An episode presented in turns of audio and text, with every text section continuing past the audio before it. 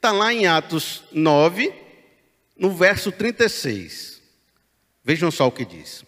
Em Jope havia uma discípula chamada Tabita, ou é Tabita, não sei, que em grego é Dorcas, que se dedicava a praticar boas obras e dar esmolas.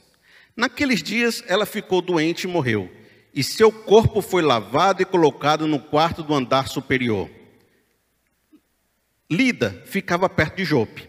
E quando os discípulos ouviram falar que Pedro estava em Lida, mandaram-lhe dois homens dizer-lhe: Não se demorem, envia até nós. Pedro foi com eles, e quando chegou, foi levado para o quarto do andar superior. Todas as viúvas rodearam, chorando, mostrando-lhe os vestidos e as roupas que Dorcas tinha feito quando ainda estava com elas. Pedro mandou que todos saíssem do quarto. Depois ajoelhou-se e orou. Voltando-se para a mulher morta, disse: Tabita, levante-se.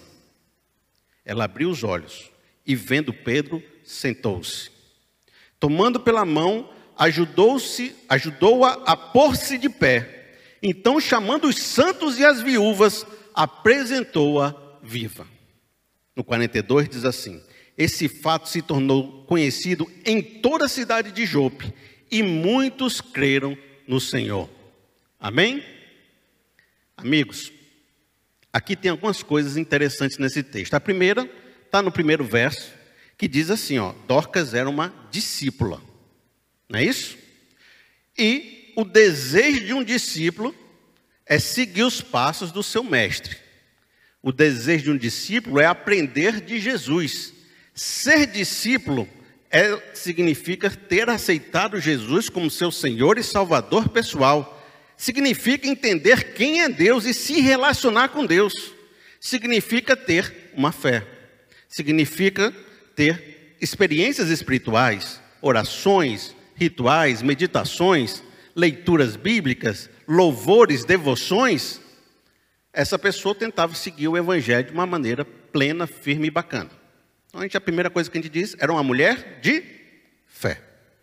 Era uma discípula.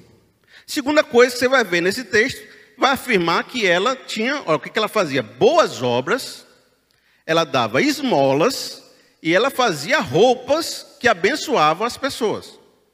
A segunda coisa que a gente vai aprender é que essa fé dessa discípula se manifestava concretamente em ações que eram esmolas, boas obras e a sua habilidade de fazer uma tecelagem, fazer uma roupa, não é isso? E, e esse texto está escrito dessa forma para mostrar isso.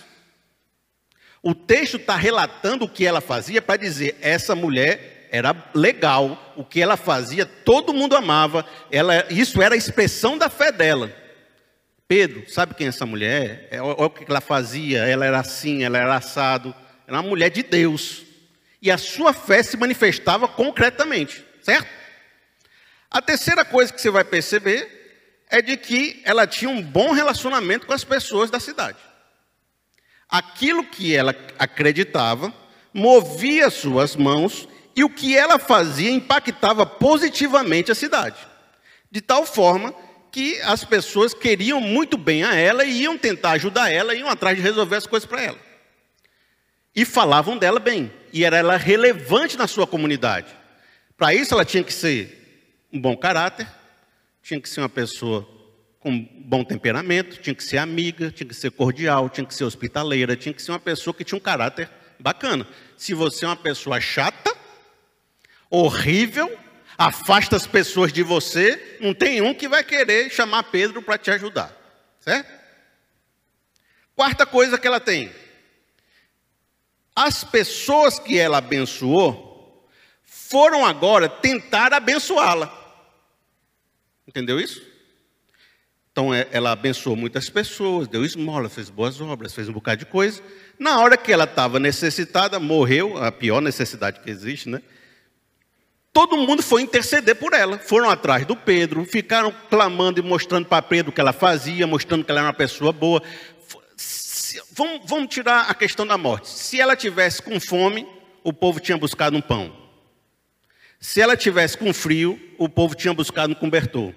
como ela morreu e o povo sabia que Pedro fazia maravilhas, foram atrás do Pedro para resolver o problema dela.